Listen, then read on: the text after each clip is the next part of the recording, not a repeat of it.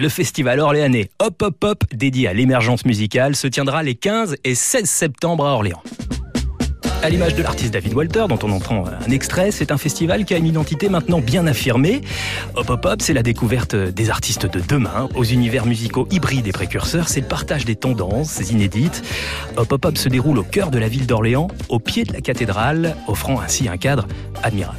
Hippie Oura, dont on entend un extrait, fera aussi partie de la programmation, un festival urbain et centralisé qui se déroule dans trois lieux, le jardin de l'évêché, la salle de l'Institut et le Campo Santo.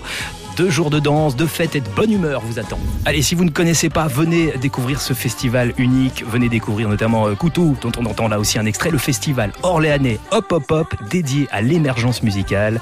Ça se passe ce week-end à Orléans. Sinon, rien à voir.